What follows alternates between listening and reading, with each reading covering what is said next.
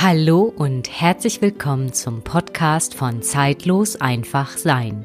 Ich bin Marin Denike und heute möchte ich dich wieder ein Stück weit mit in meine Arbeit nehmen. Und zwar, ich möchte über die Welt der Tierosteopathie sprechen, was das ist und wobei sie helfen und unterstützen kann. Nun wünsche ich dir viel Freude bei der Folge. Schön, dass du heute wieder dabei bist und wenn du neu bist, sage ich herzlich willkommen. Und ich möchte diese Folge mit einem Zitat beginnen und zwar vom Begründer der Osteopathie, Andrew Taylor Still.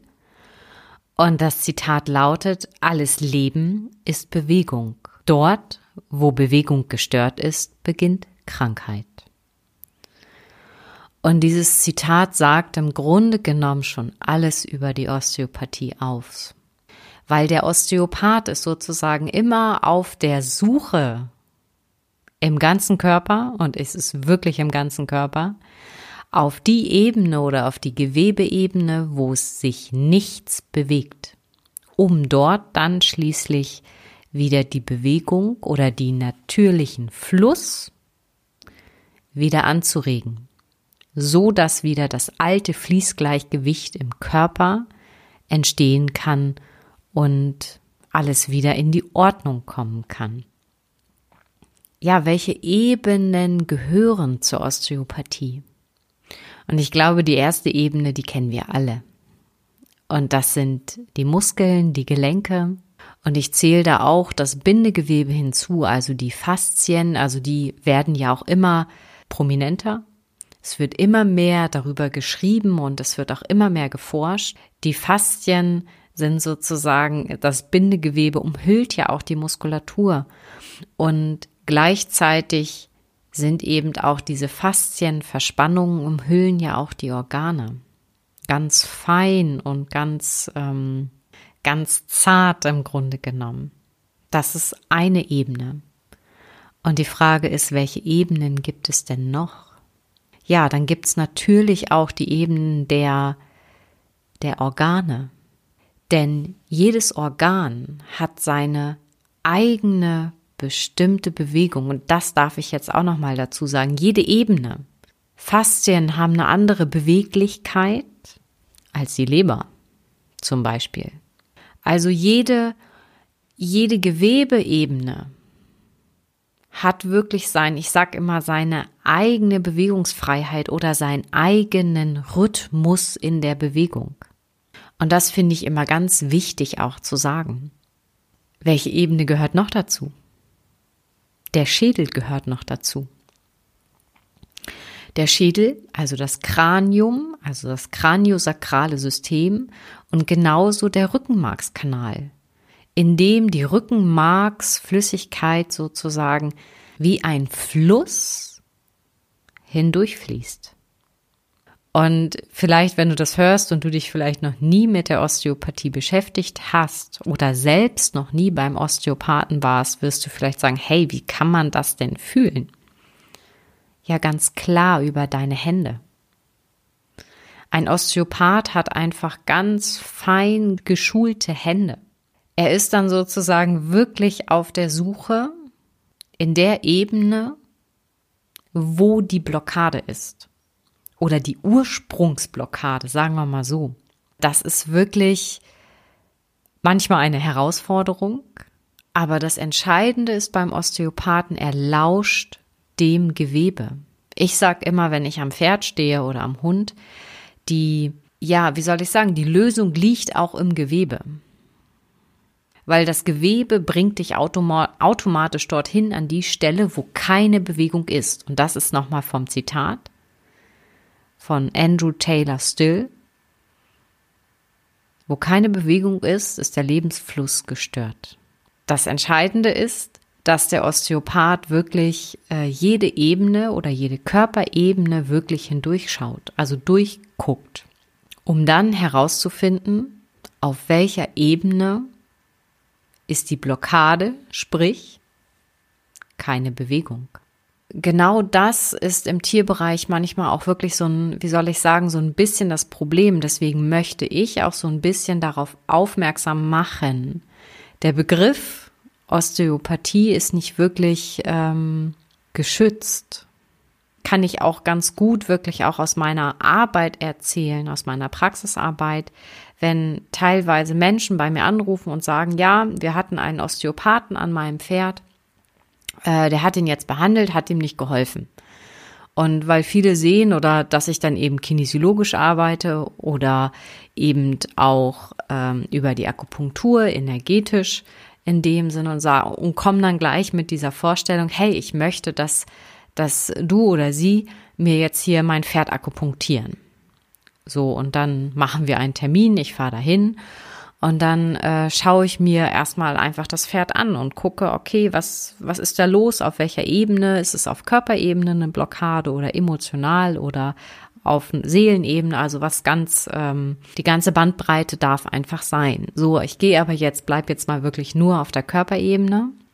Fühle ich das Pferd ab, guck erstmal den Schädel, fühle diesen Schädel, ob alle Schädelplatten sich bewegen, ob die Schädelnähte oder die Schädelplattenverbindungen frei sind. Dann schaue ich einmal, wie die Rückenmarksflüssigkeit sozusagen fühle. Also schauen hört sich blöd an. Ich fühle, das ist besser gesprochen. Ich fühle, wie der Fluss der Rückenmarksflüssigkeit durch den Rückenmarkskanal fließt. Ist der harmonisch? Ist er genau in dem Rhythmus, in dem Fluss, wie es für dieses Pferd oder für diesen Hund sein soll? Dann gehe ich weiter hinüber und schaue wirklich und fühle die einzelnen Organe durch. Ist die Lunge in der Bewegung, wie sie sein soll, die Leber, die Milz, die Nieren, der Uterus, die Ovarien, die Eierstöcke, um einfach zu gucken, mir einen Überblick zu verschaffen. Dann ganz klar fühle ich hindurch sozusagen die einzelnen Faszienkette, also die einzelnen Bindegewebsstränge, die im Endeffekt, ich sag mal, alle Systeme miteinander auch verbinden. Also sprich auch das, äh, den Schädel, die Gelenke untereinander, die äh, Organe mit der Wirbelsäule, auch die Aufhängung in dem Sinne im Körper. Und dann natürlich auch nochmal die Gelenke. So, und wenn ich mir darüber dann einen Überblick geschaffen habe, sage ich dann dem Tierhalter meistens, okay, hier, wir haben da und da eine Blockade und hier und da. Und dann frage ich manchmal auch nach, was hat denn, wenn ich das nachgeguckt habe, was hat denn der Osteopath gefunden, der vorher dort war? Und dann sagen ganz viele Tierhalter halt, naja, da war, hatte eine Blockade irgendwo ähm, ISG, L2, L3, also Lendenwirbelsäule irgendwas. Oder, ne, das ist jetzt wirklich nur ein Beispiel. Und dann frage ich wirklich nochmal nach, hat denn der Osteopath denn auch die Organe durchgeschaut? Ob dort irgendwie er auch was gefunden hat? Weil ich bin da einfach immer sehr, wie soll ich sagen, ich möchte das dann auch einfach wissen. Vielleicht ähm, hat die Person ja dann schon irgendwas gelöst oder na sicherlich hat die Arbeit war nicht umsonst, um Gottes Willen. Jeder Therapeut oder jeder, der an dem Tier war oder ist, bringt das Tier ja auch immer ein Stück weiter. Also das ist auch ganz wichtig. Also so sehe ich das auch. Und mir fällt halt einfach dabei immer auf, das Wort Osteopath wird so viel verwendet, aber viele Menschen wissen gar nicht, wie viele Ebenen eigentlich zur Osteopathie noch dazugehören. Und vielen Tierhaltern ist gar nicht bewusst, dass halt einfach auch die Organbeweglichkeit auch genauso blockiert sein kann. Oder eben der Schädel. Und viele sind dann häufig immer ganz erstaunt und sagen, hey, hm, das wusste ich nicht, das ist Osteopathie. Und dann stehe ich immer da und sage, ja, das ist Osteopathie.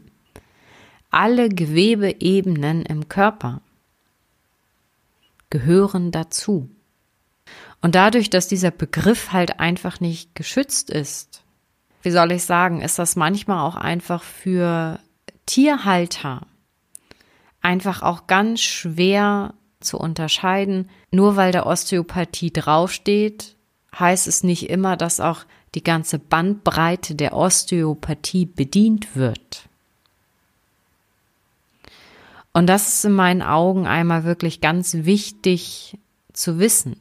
Also für jeden Tierhalter, für dich da draußen, frag wirklich nach. Also wenn du wirklich einen gut ausgebildeten Osteopathen an deinem Pferd oder an deinem Hund haben möchtest, frag einfach mal nach, ob dein Tierbehandler oder Tierosteopath auch mächtig ist, Kenntnisse darin hat und nicht nur Kenntnisse, sondern auch das Gefühl und das Gespür in den Händen, die Organe zu fühlen, den Schädel zu fühlen, eben kraniosakral, die Faszien zu fühlen und strukturell. Und das sind all die Bereiche, die wirklich dort hineinzählen. Das Schöne ist, und das finde ich, und das muss ich auch dazu sagen, ich merke halt einfach immer mehr, dass die, die Menschen, die Tierhalter auch immer mehr aufgeklärt sind. Und das finde ich wunderbar, dass sie immer auch mehr und mehr schauen und auch genauso immer mehr Tiertherapeuten, die vielleicht vorher nur physiotherapeutisch, nur in Anführungszeichen, das ist ja auch ein riesengroßes Feld, ähm, gearbeitet haben, die dann anfangen, irgendwann an eine Grenze kommen und dann einfach auch selbst merken, Mensch, ich muss einfach nochmal über meinen eigenen Tellerrand schauen, beschäftige mich mehr mit den Faszien und dann irgendwann doch noch mit Kraniosakral dazu. Es wachsen ja immer mehr Tiertherapeuten dort hinein und das finde ich erstmal echt wunderschön und das muss ich auch wirklich auch so sagen. Aber wichtig ist trotzdem, wirklich du als Tierhalter, wenn du einen Osteopathen haben möchtest, frag wirklich nach, ob in der Person auch wirklich Osteopathie drinsteckt oder einfach nur der Name und es ist ein Begriff. Ja, und wobei kann man diese Osteopathie wunderbar einsetzen? Da möchte ich dich jetzt auch wirklich mitnehmen in, ja, in meine Praxisarbeit.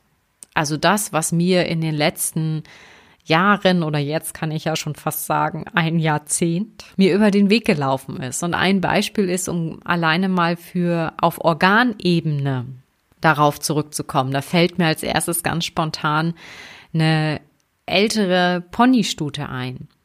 Die hatte immer wieder ein blockiertes Kreuzbein. Die Tierhalterin rief mich, das ist jetzt locker auch neun Jahre her, also das ist wirklich ganz am Anfang meiner Selbstständigkeit war das die hatte immer wieder ein blockiertes Kreuzbein, hatte auch eine Kollegin dran, die wirklich wunderbar gearbeitet hat, aber irgendwie tauchte diese Blockade des Kreuzbeins immer wieder auf und zwar relativ schnell. Bin dorthin gefahren, habe dieses die Ponystute auf allen Ebenen durchgefühlt und das, was dann dorthin herauskam, war ein blockierter Uterus. Also der Uterus, die Aufhängung des Uterus war in seiner Beweglichkeit eingeschränkt.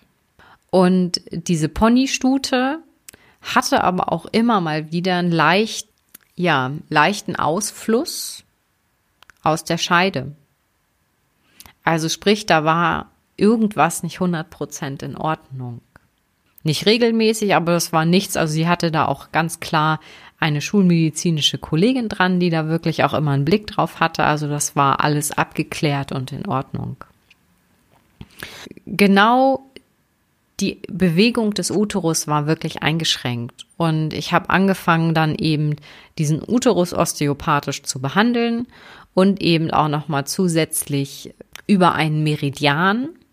Was spannend war, danach tauchte wirklich nicht mehr die Blockade des Kreuzbeines auf. Das war dann sozusagen weg. Also hatte ich zu dem Zeitpunkt dann auch genau die Stelle gefunden, die in dem Pferd die Ursache war, warum das Kreuzbein sich immer wieder blockierte. Eine andere Variante, also ähm, die mir auch gerade wieder einfällt, das ist noch gar nicht so lange her, wo die Osteopathie auch immer wunderbare Dienste leistet, ist bei der Narbenbehandlung. Zum Beispiel Pferde, die wirklich eine Kolik-OP hatten. Und da war ich jetzt auch gerade bei einem Pferd, also das muss ich wirklich sagen, die Stute hatte eine wunderschöne Bauchnarbe.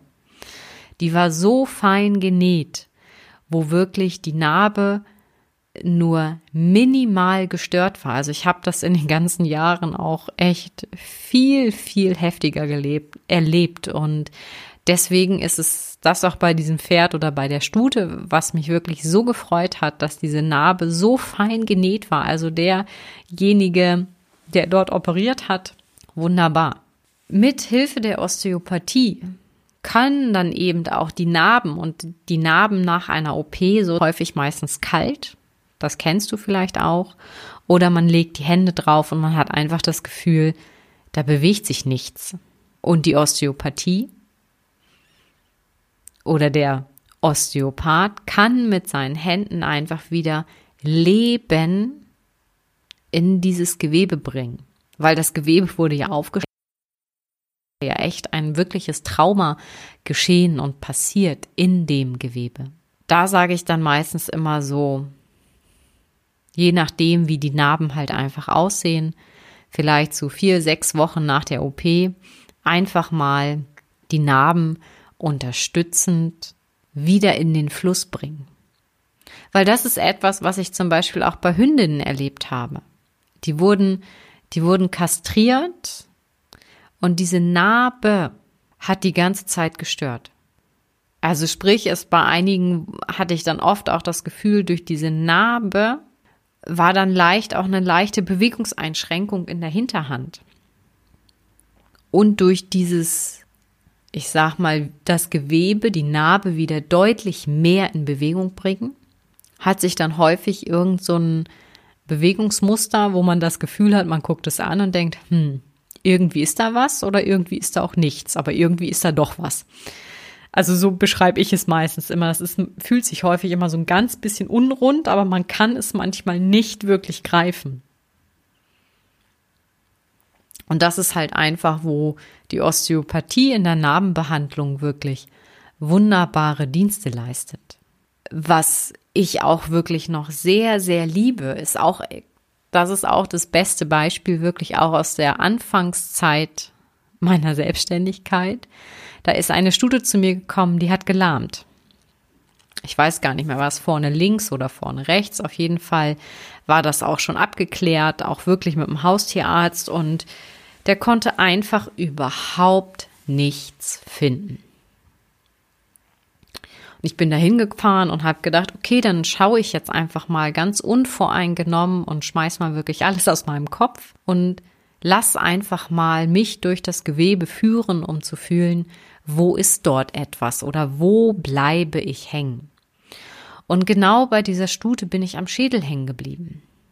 Ich habe den Schädel behandelt und auch die Gehirnaufhängung unter anderem, dass dort wieder Bewegung hineinkommen konnte.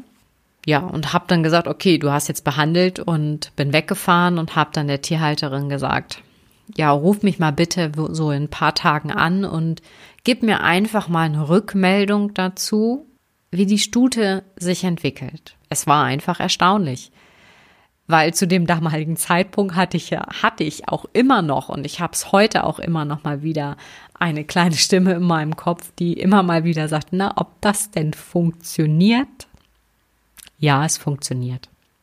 Und die Stute lahmte von Tag zu Tag weniger. Also man konnte anscheinend wirklich ähm, zugucken. Also ich glaube, innerhalb von fünf Tagen war dann diese Lahmheit verschwunden und die Lahmheit war schon echt deutlich zu sehen, auch im Schritt. Also das nur einmal dazu. Oder auch, wo die Osteopathie oder auch gerade das kraniosakrale System unglaublich ähm, stark ist. Das ist auch noch nicht so lange her. Ich habe ein Pferd behandelt, das seit, ähm, wie soll ich sagen, seit Fohlenalter oder es wurde geboren und hat im Schädel sich selbst eine Delle zugefügt. Also sprich, die lag, die wirklich ähm, als Fohlen im Mutterleib wirklich so verkrümmt lag, dass ein Huf sozusagen in den Schädel gedrückt hat. Und die Stute ist geboren und hat natürlich diesen, diese Delle im Schädel weiter gehabt. Und der Wahnsinn war, wenn man die Rückenlinie dieses Pferdes sich angeguckt hat. Man hatte das Gefühl, kein einzelner Wirbel war an seinem Platz. Also das war wie, man guckte das Pferd von der Seite an man hatte das Gefühl, es war wie so eine Wellenform auf der Rückenlinie. Und das Schöne war, ich habe dann auch wieder vorher das Pferd durchgefühlt und bin dann im Endeffekt an dieser Stelle, diese Delle im Schädel, hängen geblieben und habe dann unter anderem diese Delle behandelt, wo unter anderem auch das Gehirn aufgehängt ist, also die Gehirnaufhängung behandelt habe. Ähm, habe dort wieder Bewegung reingebracht.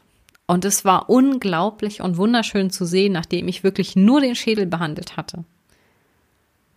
War die Rückenlinie fast komplett harmonisch, was vor der Behandlung überhaupt nicht da war. Und da finde ich einfach diese Osteopathie ein Riesengeschenk, weil dort einfach ganz viele unterschiedlichen Ebenen mit betrachtet werden.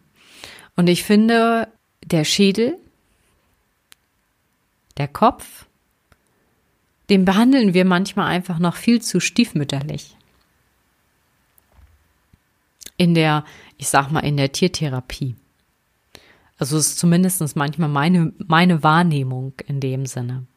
Die mag vielleicht auch nicht richtig sein, vielleicht hast du da eine andere.